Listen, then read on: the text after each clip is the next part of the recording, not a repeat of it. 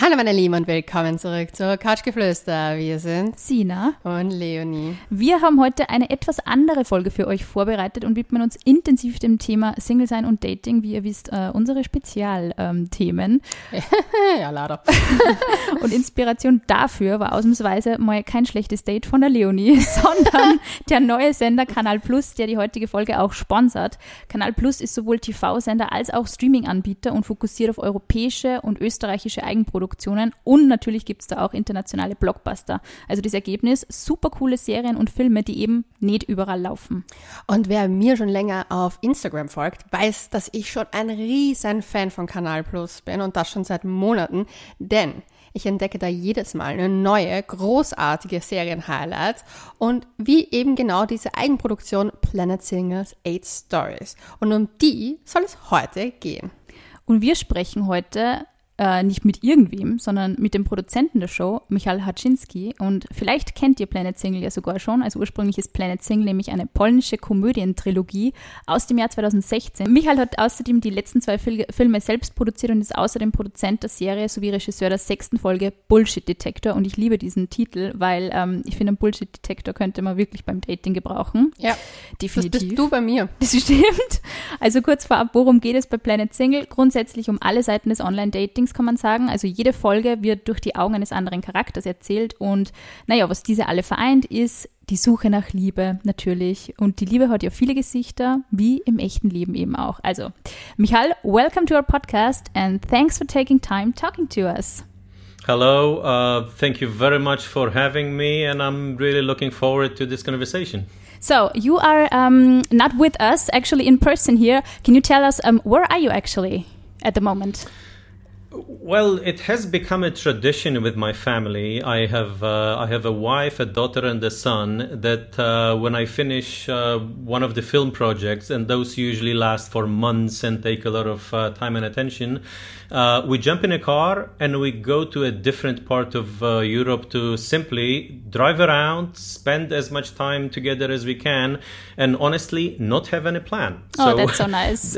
we've been doing it right now for the past three weeks. We drove around Portugal, uh, wow. uh, north of Spain, and uh, right now I'm in Marseille. So, um, so this is basically an absolutely wonderful summer. Perfect. So, especially thanks for taking time during your vacation for doing this interview with us. We are very, very excited and we're already big fans of the show. Look, to tell you the truth, uh, I've spent the last three weeks with my family 24 hours per day. I'm really happy to take some time off. That's good to and hear. Of, of course, I'm, I'm, I'm very glad, of course, that you like the show. So, before we get into this show, tell us a little bit about your inspiration. You said you have a family, so dating maybe it's a little bit longer a, longer time ago. Um, how did you did you do your research in advance? Wait a minute! I just realized uh, this, of course, wasn't planned. Like, like I assume everything about uh, this podcast. I just realized that this family has been an, an inspiration, uh, at least for one episode uh, in the series. But I, I, think we will get to this uh, after after the introduction uh, about some other things. Well, I um, somehow since my early childhood, I have been a huge fan of cinema. Cinema has always been the most important part of life in a way for me because uh, I don't know somehow storytelling, uh, the way stories are told uh, in film, uh, visually with the use of music, has uh, has communicated with me from the very beginning, and I was uh, one of those weird, obnoxious kids who would go see the same film four or five times in a cinema.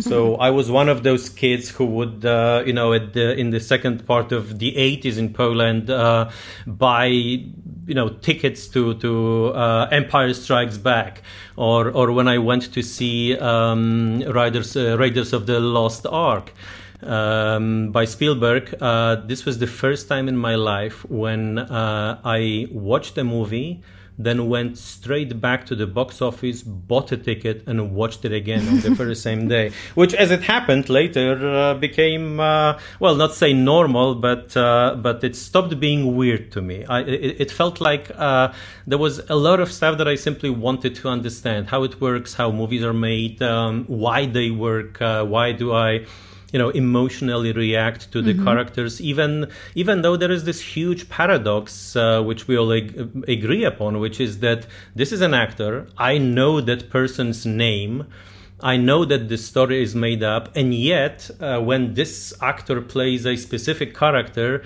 it's it's moving for me. Even though in a different movie, the same actor plays in a way that or acts in a way that I'm that I'm not moved. So so anyway, from from from early on in my life, this this was fascinating to me, and uh, really it this this is where it ended for for many years. Um, I graduated uh, the English department at the University of Gdańsk. I was uh, I was a conference interpreter for uh, for 20 years, and during that time I was basically first reading, then writing reviews, then I became a film critic, and uh, at some point, uh, film became my, let's say, secondary uh, profession because uh, apart from being a film critic uh, who, who writes and is published, I also became someone who who had, you know, my own TV programs on, on national television. This is this is how it developed, and we got to a point, uh, let, let's say, around the year 2013.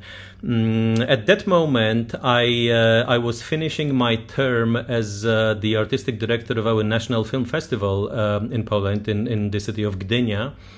Uh, and I had a friend uh, with whom we spent a lot of time. We're discussing not just cinema, but basically a lot of things. Uh, we have a very similar sense of humor. His name is Radosław Drabik, Radek Drabik. Uh, and at that time, he was finishing his term of being uh, a manager of one of the biggest cultural associations in Poland, that, among others, organizes uh, the the biggest uh, art house festival in Poland that is called the New Horizons. It's a festival that uh, that happens in the city of Wrocław, and is basically avant-garde and art house cinema. Uh, both of us had some free time at the same time, so we sat down at the table and said, uh, "Why not uh, basically get into producing movies?" By then, by then, I, I was already producing uh, my te- television programs, uh, some documentaries. And uh, I I was basically involved in the in the life of the Polish film industry, uh, not just as a film critic, but also as uh, let's say a f- script consultant in, in the Polish Film Institute, and so on. Uh, and I would say that anyone who knew anything about me and Radek back then would have expected us to simply be involved with art house cinema uh, or author cinema, let's call it. Which is why during the conversation that we have with Radek, and I have to admit there was a bottle of wine involved in the conversation, uh, we said, okay, first of all, let's surprise everyone. We're not going to deal with art house cinema.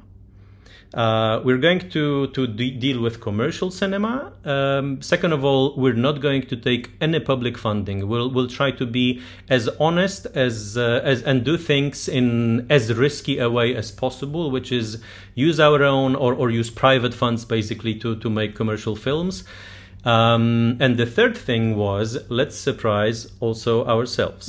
Let's not get into the genres that we love, like uh, you know criminal stories or I don't know spy stories.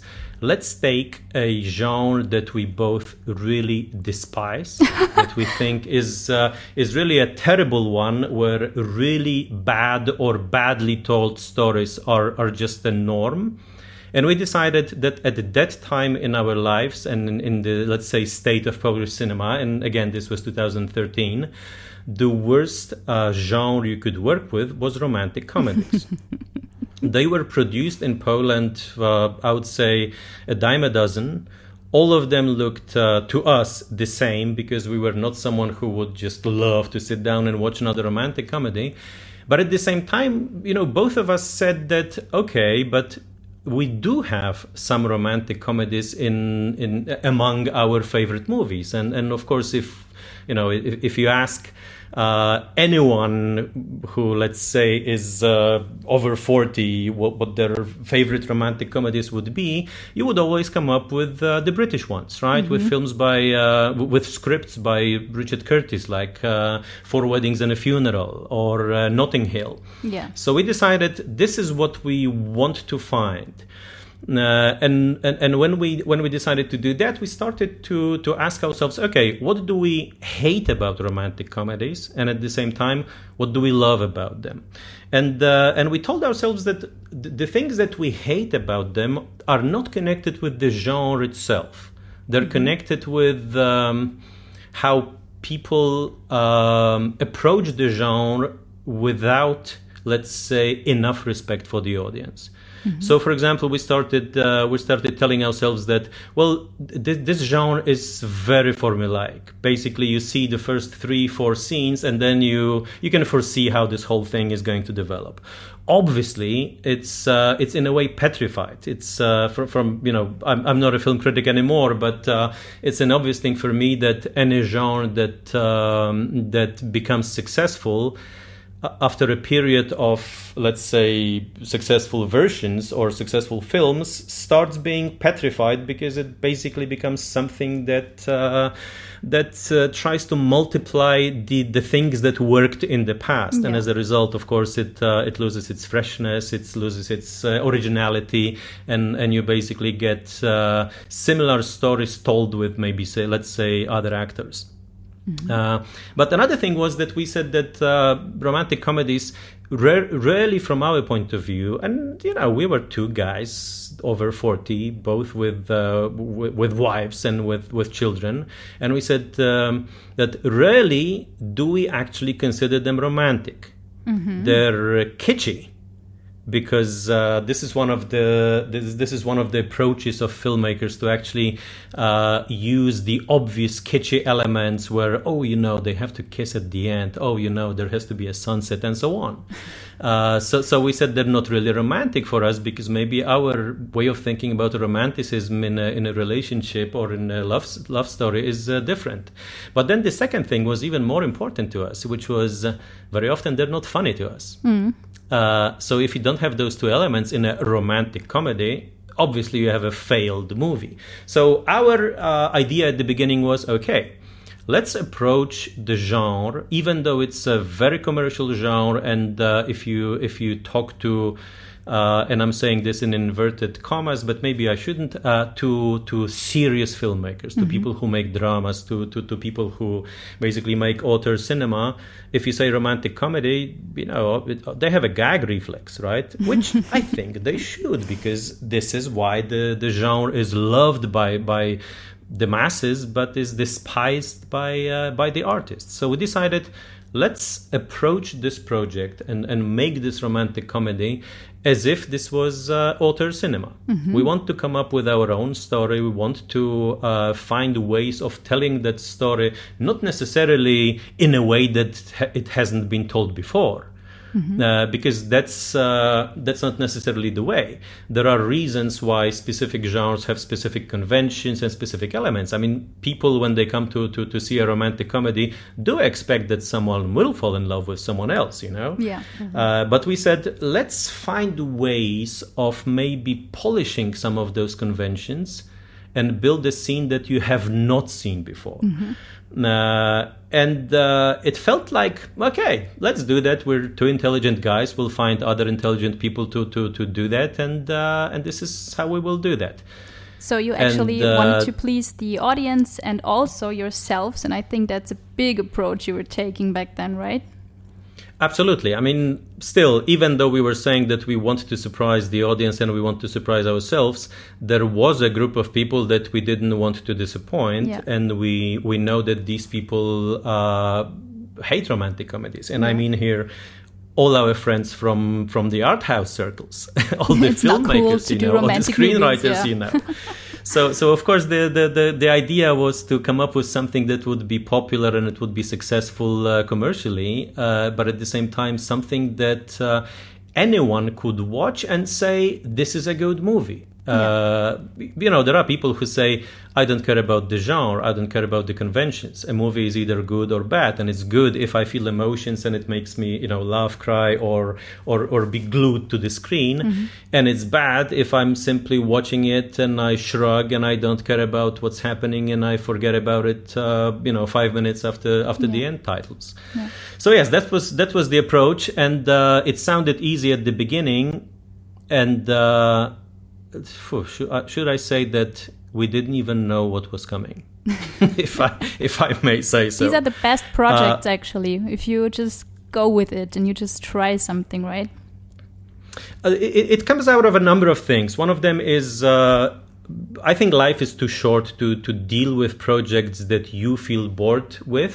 So so so of course that's one thing. But another thing is that uh, we when we got into this, like I said, we were two guys after after 40 you know uh, we don't want to to just do something to make a living Yeah. we want to do stuff that we will be proud of but uh, but also you know do projects that uh, that are absolutely important and, and interesting for us and that will teach us something Yeah. but like I said, this is where the the troubles started because we thought it would be easy. it has become uh, the first Planet single, the cinema movie. Uh, it has become one of the most difficult things I did in my life. Wow, okay. Uh, and this was because it, bec- it turned out hugely difficult to to actually come up with the story and polish the story. Uh, but the second thing was that we found the right director for the project. Uh, but our approach is uh, well, w- we call ourselves creative uh, producers, and that means that we don't want to f- just find a guy or a woman who will make a movie and bring it to us. We are involved in every single step uh, of work. So uh, when we develop the script, we basically are involved in writing every word. When we when we shoot the movie, I'm on the set with the filmmaker uh, or with the director all the time. Yeah. Uh, when we're in the when we're editing the film, I'm in the editing room. Basically, th- those are our projects. Uh, we approach them, like I said at the beginning, as if those were you know author uh, projects or, or uh, this was author cinema. So to shorten this uh, longish story before we actually get to Planet Single Eight, uh, eight stories. Uh, we found the right director for it. Um, he's uh, Slovenian. Uh, his name is Mitja Okorn, and he did a huge hit uh, for Polish cinema mm, uh, several years before, uh, which was called uh, Letters to Santa. Mm, and we decided, okay, let's do this film together. And uh, back then, we didn't know yet that he has uh, an actual OCD, obsessive compulsive disorder. Now, we're getting into uh, kind of risky and personal areas, but I also am a personality that has uh, has uh, some obsessive compulsive elements. So when we started working on the just on the script, uh, nothing was good enough for us oh, okay. You, you had the first idea, you loved it, but after 15 minutes, you, you knew that you could come up with something else. Yeah. Then came the second and the 12th and the 450th. And at some point, you have to assume, okay, this is already good. We need to move on to, to solve other projects, to solve other problems. Mm-hmm. So we were writing the script for a year and a half. Uh, and when we got to the set, if you know anything about, first of all, OCD, but second of all, about directors, then you know that on the set, nothing basically, uh, when you're shooting, nothing is uh, how you imagined it.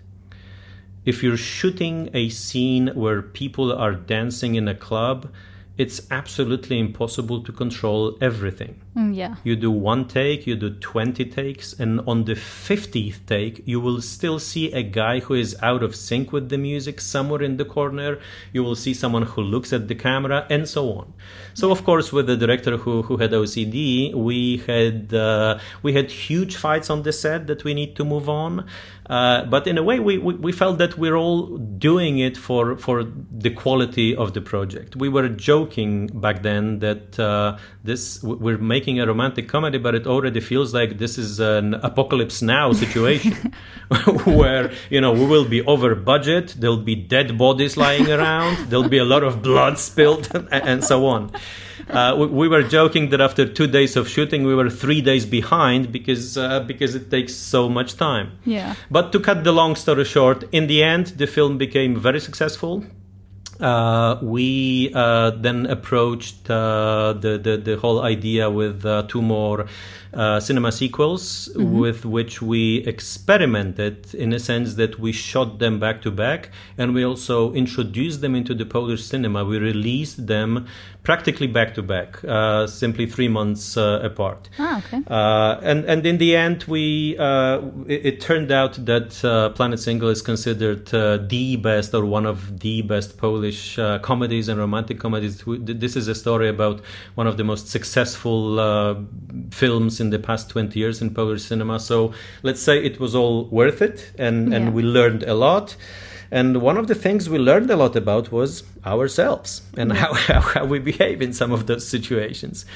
So that's the story of the films. But uh, of course, you asked me, you know, where did the inspiration come for um, for the TV series?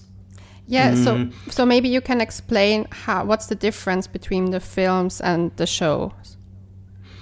When we were making the first cinema film and, and we finished it and we were happy about it after a very, very, very long period of being unhappy about almost everything that was happening, uh, we told ourselves that, uh, first of all, we fell in love with those characters. Yeah. Second of all, we fell in love with the kind of tone that we found for the film.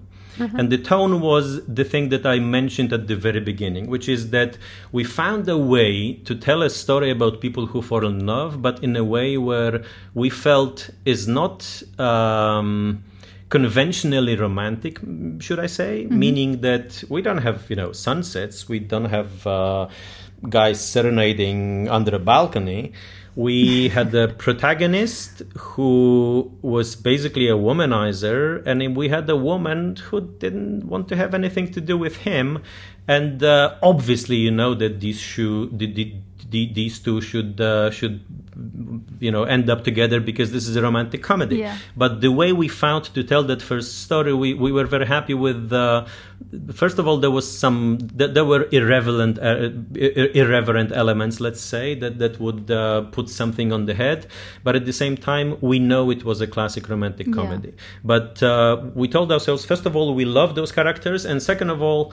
We've only done the ABC now, so maybe we should continue that story. And this is why we, we decided to write the second and the third film, uh, moving away from romantic comedy conventions step by step until we, we had the third film where it's basically not a romantic comedy anymore. It's uh, it's a comedy, let's say, or or a dramedy. This is a term we like a lot because it, it, it first of all, it, you know, the first thing it says to you is that those are real people having real problems, Yeah. but then it's the dramedy element where where there are comedic elements and uh, and obviously, you know, we know from many people, including Shakespeare, that. Uh, comedy is drama plus time right Yeah. i mean you take something that's very dramatic but and, and to deal with uh, trauma or with drama Yes. uh, you, you need to find some dark humor in it or, or any kind of humor to, to be able to, to go through it. Absolutely. so so the third film turned out to be actually a story about what love means uh, at any level of your life. It's a different thing when you're 17 because you fall in love with someone who's very cool for Yes. example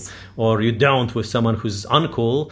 It's a different thing w- when you're 50 because then in your life you need a partner. You need to have someone who's not a child anymore who who's grown up like you you know? And it's a different thing when you're 70 because this is maybe your last chance for love. So so we're looking for something that is not necessarily connected with say physical attractiveness or or or with uh, you know sense of humor or ability to to make a crowd laugh. Yeah. You're looking for someone who's basically uh, i don't know maybe uh, fulfilling your deficits let's say. But of course we could we could you know philosophize about this Totally, uh, much longer. So so w- when we finished those three movie those three movies we felt that we've done a full cycle for that set of characters. So we started with people who didn't know each other, then went through the, their love affair, their breakup, their realization that uh, that what they experienced together was was an actual love, and, and other things have uh, started feeling uh, inadequate, and then you know get them to a point where it seems that they will be together. We don't know how long, but but we don't care at that point. So when we finished those three those three films, we were saying that we feel those characters uh, have, let's say, concluded a cycle, but we still were in love with the tone that we found for those films. Uh, and uh, one of the things we were doing, especially for the first film, was research concerning online dating. Uh, now, please remember, we were developing this first film uh, in the years 2013 and 14. This is when online dating was still a thing that, you know, you'd find a newspaper article explaining what Yeah, it is, how new. it works, and then laughing about it, okay? Yes. Now it's the year 2022, which means uh, online dating is basically the very same thing like, you know, going to a party or, or, or watching Canal Plus or whoever else, right? I mean, it's a part of people's everyday life. Totally. But back then, uh, Tinder was only coming to Poland. Uh, and and the thing that we did was uh, create for for our sake for for our story this online dating app uh, called Planet Single. So when we Mm-hmm. It's actually were a good name, I think. So you have to you have to um, copyright it so nobody steals it. It's a very good name, I think. I know we were even actually discussing it back then. Should we come up with uh, with an actual app that, that would be called such a cool Single? promo thing if you actually did that. I know, yeah. but but this was this was in that phase when we started realizing how uh, difficult Yes. a project it is to, Yeah. to actually develop uh, a good script and uh, Maybe and, in the and make future. a movie. So basically, there was no time left for any for anything else. yeah. Uh, but back then we did um, we did a lot of uh, research concerning uh, online dating and, and things that can happen to you. Uh, in in an early version of the script, we even had one character. Somehow put those uh, those experiences together in a book that we called in the in the original or, or at the beginning of a script that we called 21, 21 types of idiots and how to avoid them uh, but first of all we we ended up not using this idea even though i think it still is a catchy Actually, title it's a and- good and we- name. It's a good name for a podcast episode. I think we're going to write that down for, for our podcast. I agree. I agree. Of course, it, it, it's still you know up there to to grab and use it. But uh, what came out of uh, our research was, and now you have to trust me on this, was not you know tens or or twenty or fifty.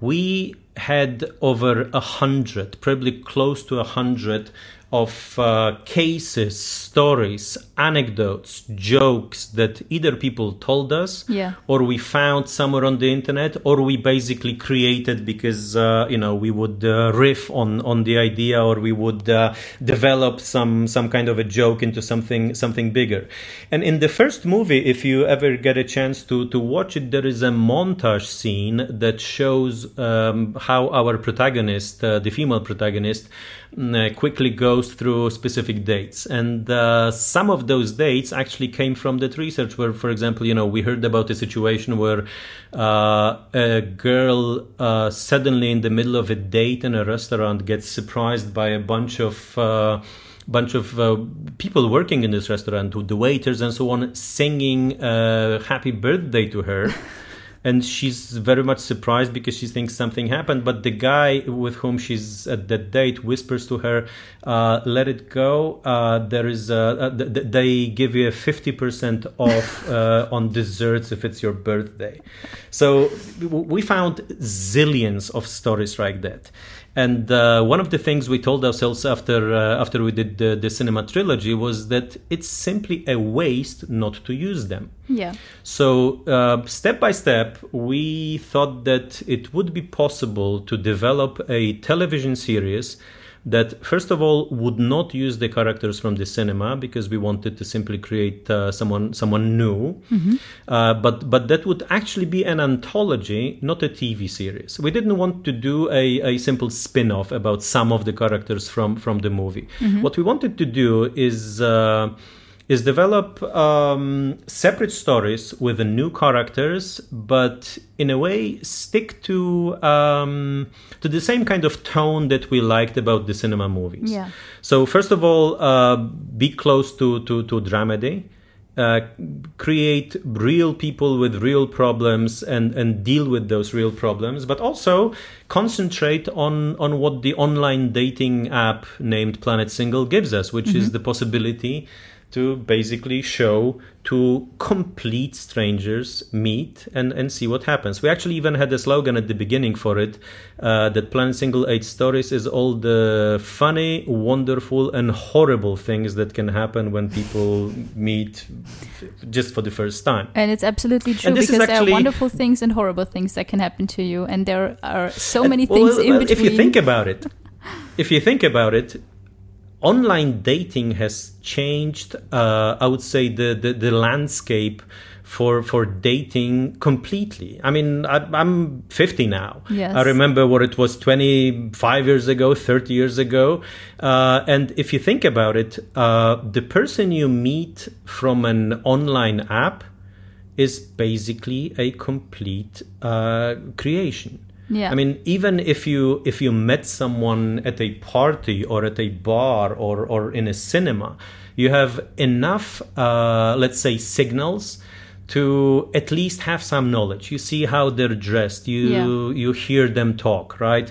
You're you don't have to be very conscious about it, but let's say that your brain analyzes data and your hippocampus can tell you that you should avoid the person that is basically totally. talking to you right now yeah. or there could be something i don't know like you know pheromones or some sound waves that uh, that is appealing to you yeah. it's not like that when you when you meet someone from an online um, from an online uh, app because yeah.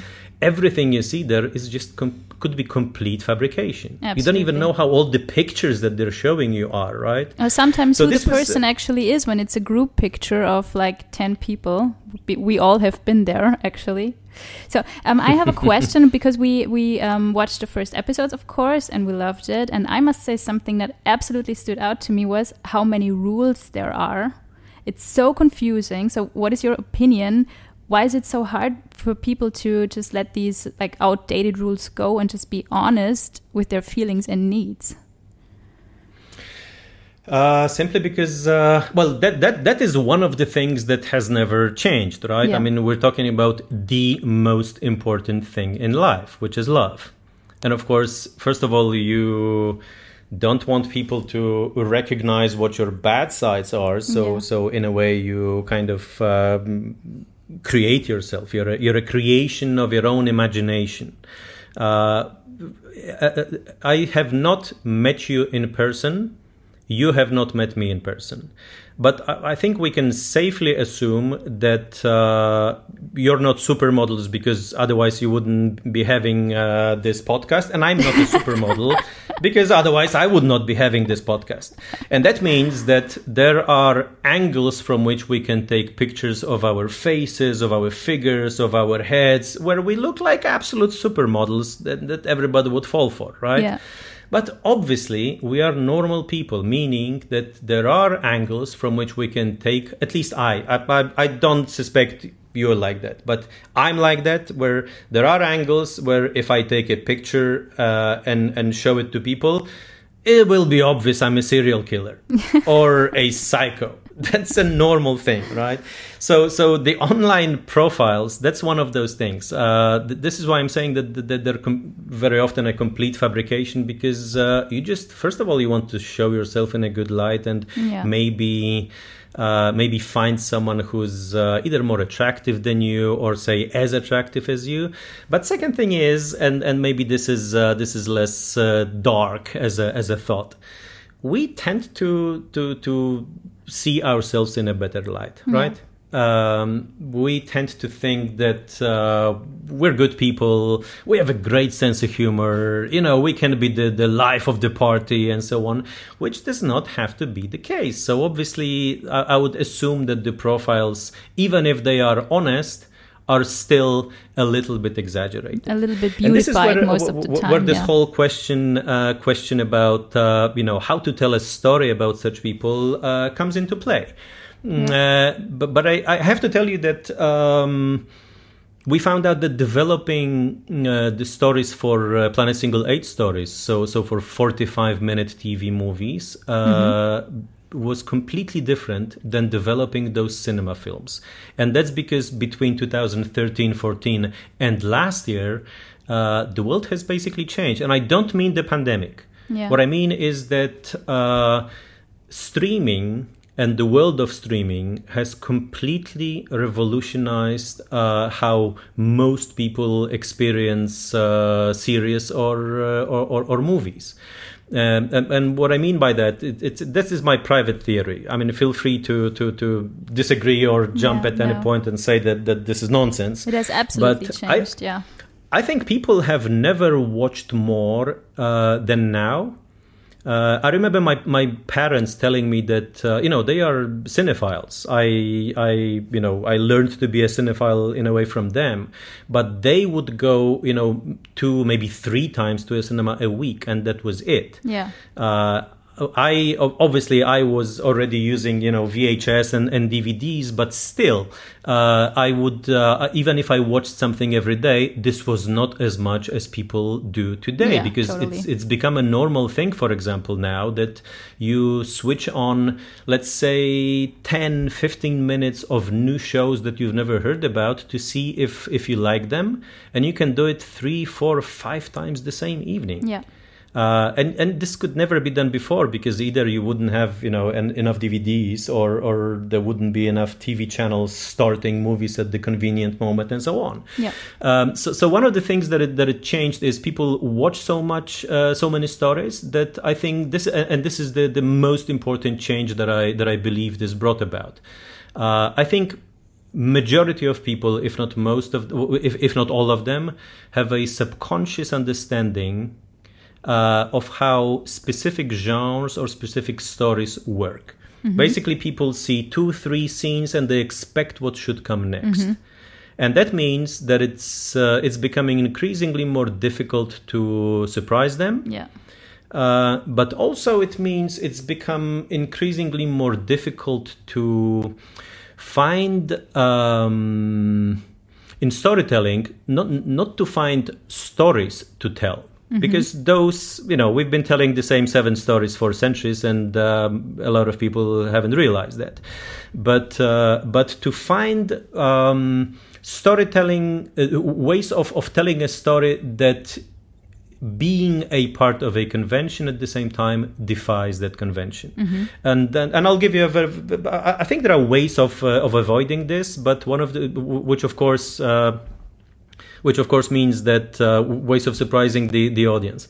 Uh, I think that if your audience is ahead of you, you have already lost as a storyteller but at the same time to be ahead of your audience to to to to have something up your sleeve that will surprise them requires uh, not just coming up with something that they have never seen before because that might be let's say dishonest or uh, or not in line with the characters that you built or let's say not in line with uh, with the actual story that you came up with. If you have a conversation of let's say two mothers and they, they're talking about uh, how difficult it is to raise a child I would say that it is not in line with your storytelling and with your characters to suddenly have one of them turn out to be an alien and uh, you know eat the other one if you know what I mean. It could be a great story. It could be very surprising and it could be very funny. But if uh, if your audience came in to see a drama about mothers, they would feel cheated in a way. Yeah. Yes. So this is a hu- this is a, a hugely difficult task to find a way of telling your story in a way where the audience does not feel cheated and at the same time is surprised by uh, by what you're showing them, even though they're coming in, for example, like in like in Planet Single series, to see a love story. Yeah. Yeah. Uh, and, and and this is the thing. I mean, we approached each of those chara- uh, each of those episodes uh, in in different ways. We made sure that uh, basically each is is different than the other one. But one of the ideas, uh, apart from from developing a specific story and writing a specific script, was connected with uh, finding the right director. We decided that each episode should have a different director, and uh, this might not mean much to you, but it meant quite a lot for, for the Polish audience. We decided that those directors that, that, that we will work with, uh, we want them to be people who, as filmmakers, let's say, as uh, storytellers, are already shaped up, if if I may say so, but but they're still at the beginning of their uh, of their careers. So, So some of the people that made the, made those films, this is the longest. Uh, this is the longest that they have ever done. Because before that, maybe they only were doing thirty minute stories and and so on. so as as we uh, as you said, m- uh, most of the mainstream uh, shows that we consume is probably from the U.S. market. So what can be the difference what a Polish production can make? Well, uh, this is always, uh, I think, always a good question because it, it's a question about, first of all, your local flavor. 2nd of all, uh, the question whether, for example, can you approach the universal conventions in a different way? My general feeling is that uh, the American shows um, that that are connected with, uh, let's say, love stories, uh, are a bit more formulaic than than what what our approach tends to be. I would say that Poles, for example, have uh, a little bit darker sense of humor. Uh, we can be a little bit more bitter in in our approach too. But that doesn't have to be, by the way, that doesn't have to be a bad thing No. because. Um, if you take the, the first episode of Planet Single Eight Stories, uh, it is a conventionally told story about a middle aged woman, 40 something, who uh, who finds out uh, that her husband was cheating uh, on her, so she splits with him. This is a complete shock to her, and uh, it turns out that uh, it wa- that there was a high school reunion coming uh, for both of them. They they were both from the same high school, and both of them decide to go to uh, to that reunion, Absolute but with nightmare their for new people who recently split up, right? I mean, it's something that Absolutely, could yeah, yeah, exactly, exactly. They, they, they split up a week before Yeah. uh, before that high school reunion, but you know they decided to go there, and uh, I'm not going to, to, to give you any spoilers because obviously there's uh, a little surprise for for the wife to find out who the husband was uh, cheating with, but um, I would say that. I, I expect that an American uh, would tell that story in a little bit more conventional way, meaning that, for example, uh, you'd have a happy end. Actually, that, that's a, that's I think a good question. What is a happy end Yeah. in such a story? For some people, a happy end would be that oh, okay, you know, they have a uh, they, have a conversation and they they go back to each other. Yeah. But if you're 40 something and you've been married for, let's say, 20 or 25 years, and uh, you've been together since uh, high school, and you grew apart, you're different people now, Yeah. 20 years later, maybe a, a, a, a happy ending is for you to actually start a new chapter of your life and be with someone else. yeah.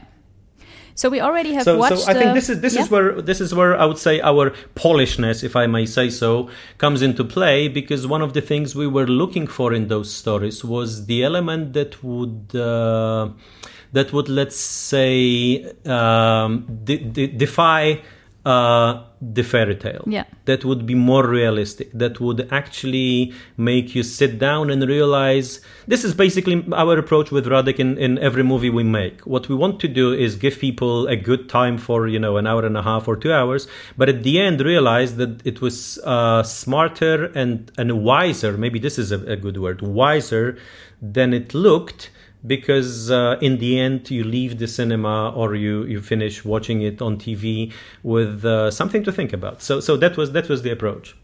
And we also heard that the fifth episode is taking place in Vienna, which is our hometown. So, how was shooting in Vienna and how did you like it and how was everything? Let us know. Well, this is uh, this is a part of uh, the development process that actually surprised us, if I if I may say so, and I think I can because uh, you know the project's been successful. We're happy about it, so now I can say the truth about it. we were uh, we were developing those stories to happen in Poland, basically. Ah, okay. But uh, but at some point, uh, Canal Plus Poland uh, told us that it would be great. They they simply realized that those stories are becoming uh, very, let's say, universal, and uh, well, just just as you know, falling in love is, is universal. Yeah. Even even though you might not share the same language with a, with a specific person.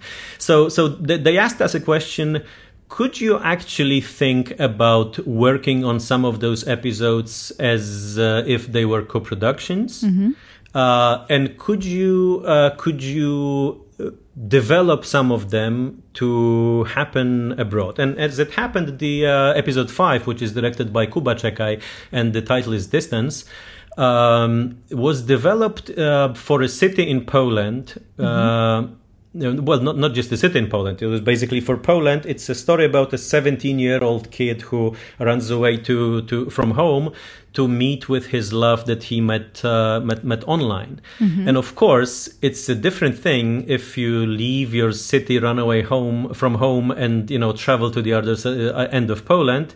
Than if you run away from home and travel to a different country. If you're hitchhiking through, you know, two con- two other countries where you don't even speak the language. So w- w- th- this was one of the ideas that came to us that actually told us, all right, this is not going to be artificial. It actually adds another layer to this story. So uh, one of the things we need to think about is uh, how to uh, how to let's say approach and and find a way to to deal with this layer, not in an artificial way that oh okay and and then you know he was in in Vienna, but to uh, but to find ways of let's say amplifying um, how desperate a character is at a point when nothing works, you know, or how uh, uncertain how uncertain he is, or or what what role his uncertainty plays. Uh, because he's about to meet someone he's never seen before, but now he's going to meet them uh, in a different country where he doesn't really understand the rules and when when anything can happen. Yeah. So um, so I'm I'm really happy to say that this idea from uh, from Canal Plus Polska to to turn this one into um, a co-production one uh, was a good one, and it to- it helped us to to kind of deepen the story. Now, how did shooting in uh, Vienna work? Uh, I would now ask any representative of the law to switch uh, the the radio or or that this What did you do? off. well, what what happened was uh, we uh, approached people who were helping us uh, work in Vienna, uh, and one of the questions was. How difficult is it going to be to actually obtain or the per- permits uh, to, to to deal with uh, with shooting in the streets with uh, you know real people involved and so Mm-hmm. Yeah. on? And as you know, you can't do this. I mean, very you yeah. cannot have a situation where uh, someone who's not a member of the film crew or who's not an extra is actually recognizable Yeah. on the screen. And uh, one of the suggestions that we got was that, well, we can approach it uh, in a way where you know we'll we'll close three streets and and basically manufacture life in it, or where you will take a skeleton crew find a way for the actor to to actually be a part of the technical crew as well. And that should then you know go out in the street and shoot it. Yeah. And since at that point we th- this by the way the episode number five is the most experimental one uh, from the point of view of style let's say or, or storytelling.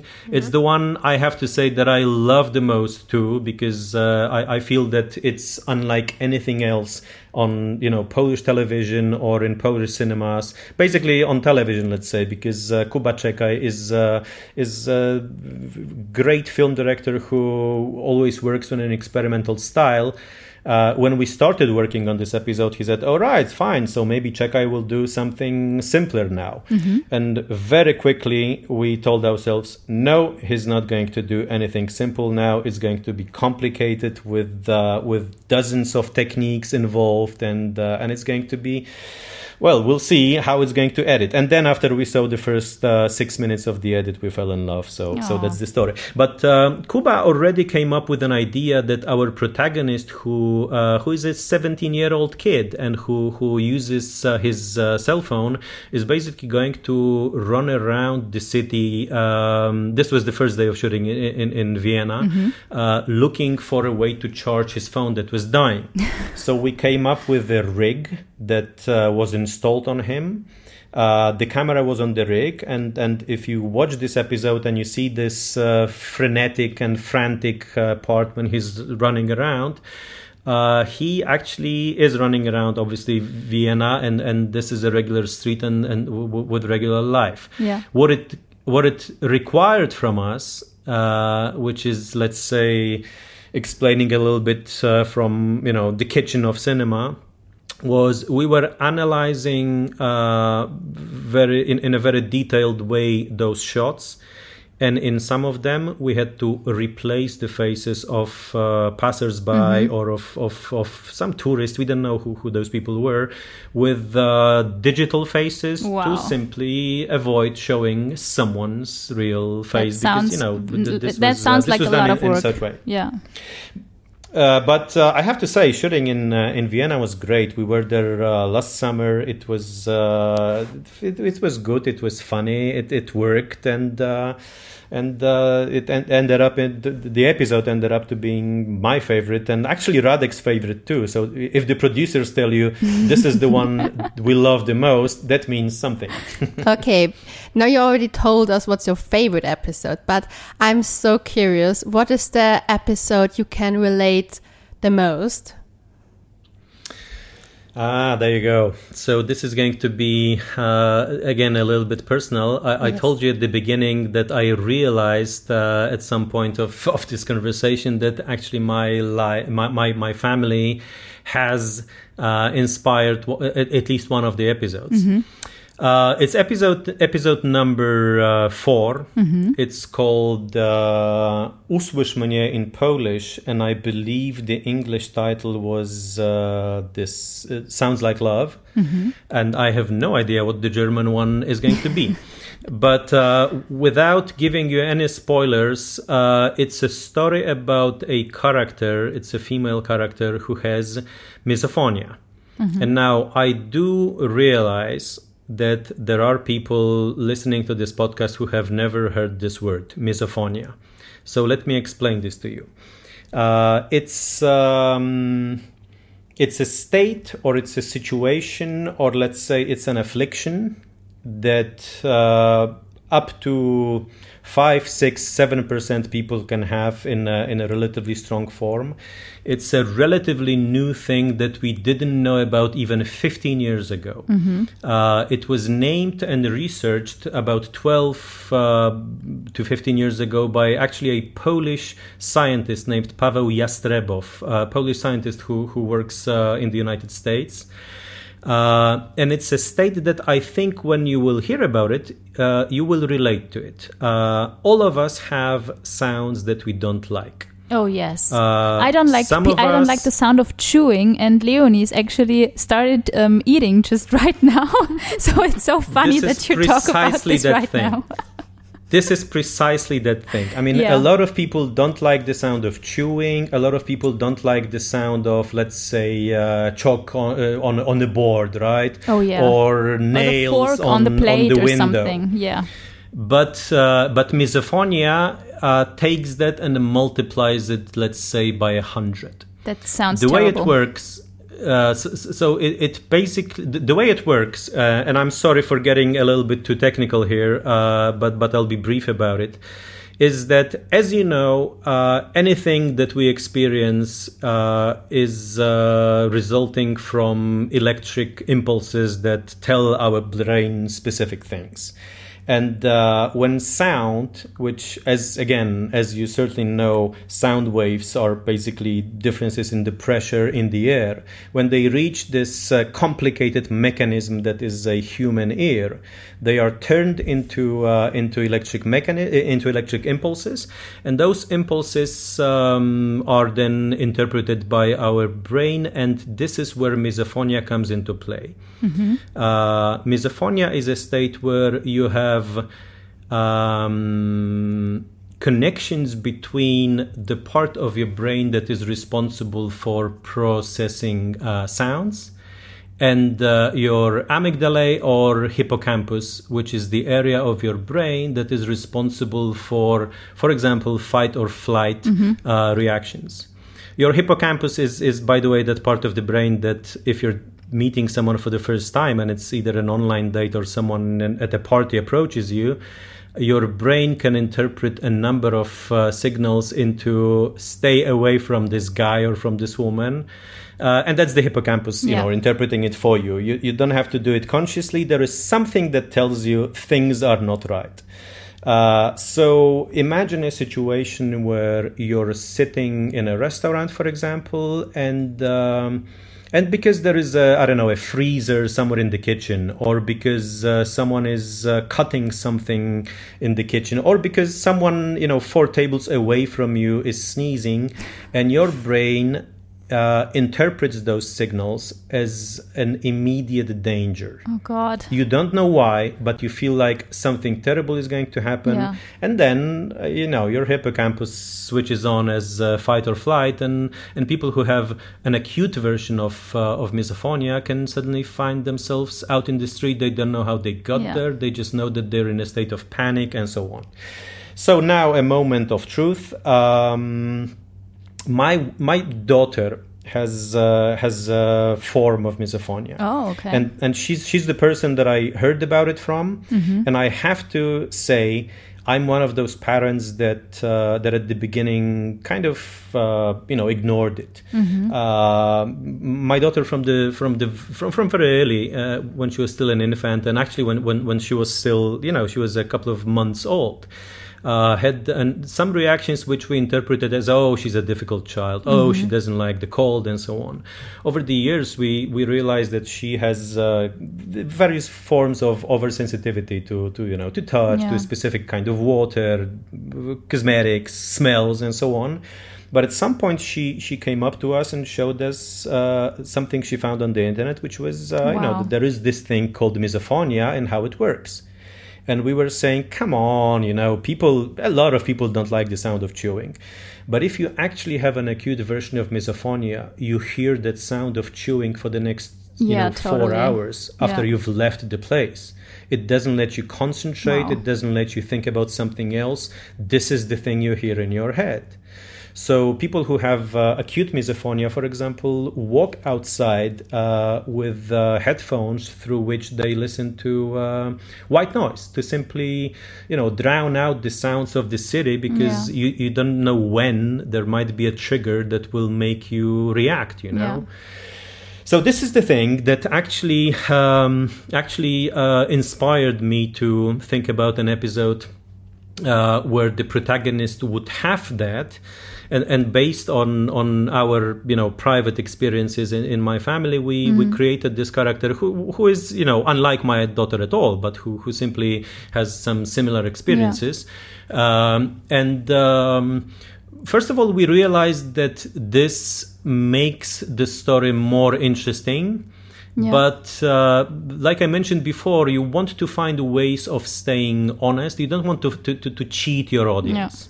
Uh, if you know what I'm saying, there is, uh, let's say, about 10 years ago, there was this situation where people were already watching so many shows, so many TV series that suddenly there was this competition. You felt like it was a competition between producers or, or between broadcasters who's going to come up with a weirder setup Yeah, or a weirder totally. character. You know, it was like the Doctor House effect, let's say, okay? It was, uh, you know, House MD. House was this guy who's a genius. You are, you're never going to find out how his brain works. But of course, you know, we were watching it for, for the one-liners. We were watching it for, for uh, Hugh Laurie being an absolutely excellent House. Yeah. But after, let's say, two seasons, you realize that every single episode Yeah. basically felt the same. You knew that the first or the second solution they come up with or theory would be wrong. You knew that something else was coming. Yeah. So so in a way they they they you know were caught in their own trap. This is what we wanted to avoid here. We didn't want to make a story about a weird girl. What we wanted to do was uh, was find a way to tell the same old story, which is you know a girl meets a guy or a guy meets a girl, and the question is, is there anything going to happen between them? But use that element of sound as something that that, that turns into a bigger metaphor, or or or that simply makes the world uh, more interesting. And now again, without spoilers.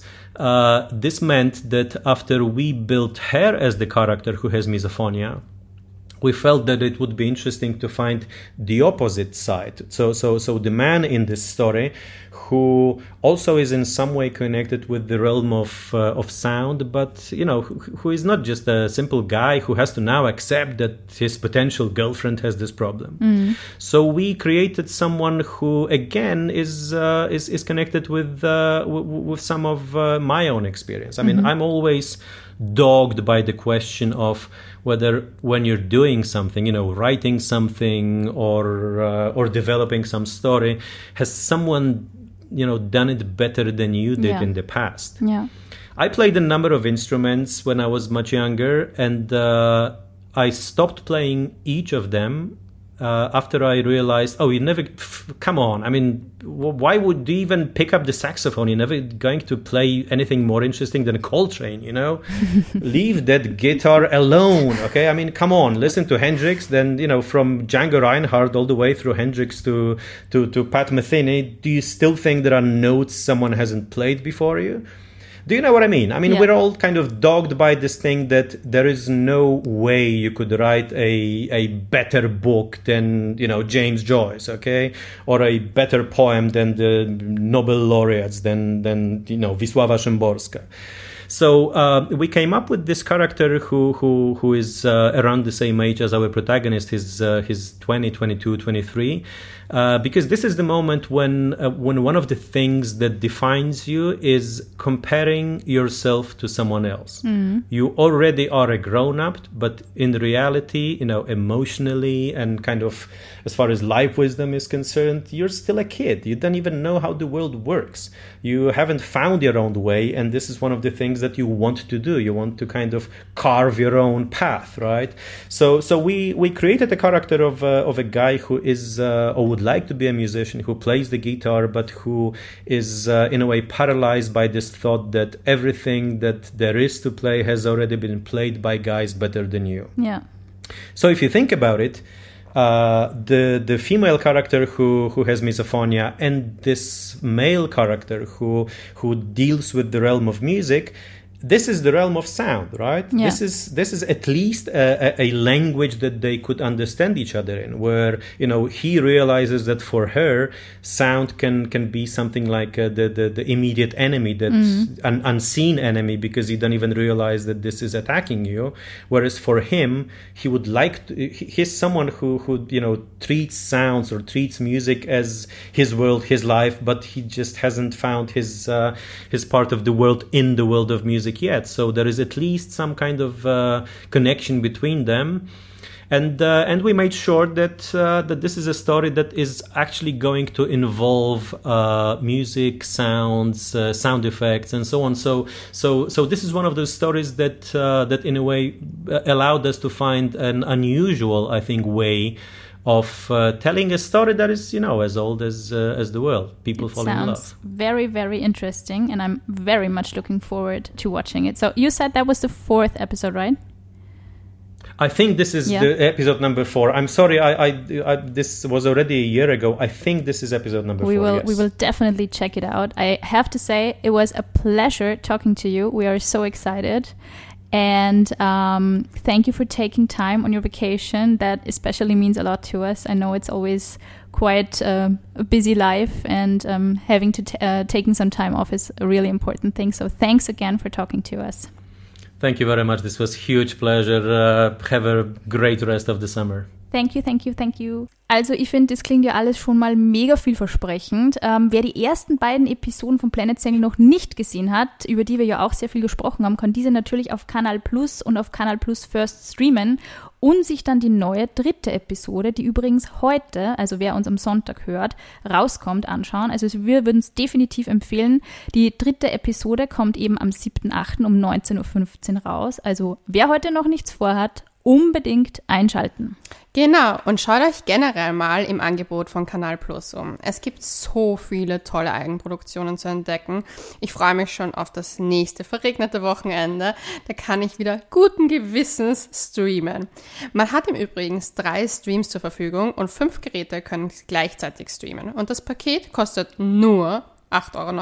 Und ist Hammer. monatlich kündbar. Hammermäßig. Yes. Damit sind wir auch schon am Ende dieser Episode angelangt. Michael, thanks so much for your time und an euch da draußen vielen Dank fürs Zuhören. Pussy Baba.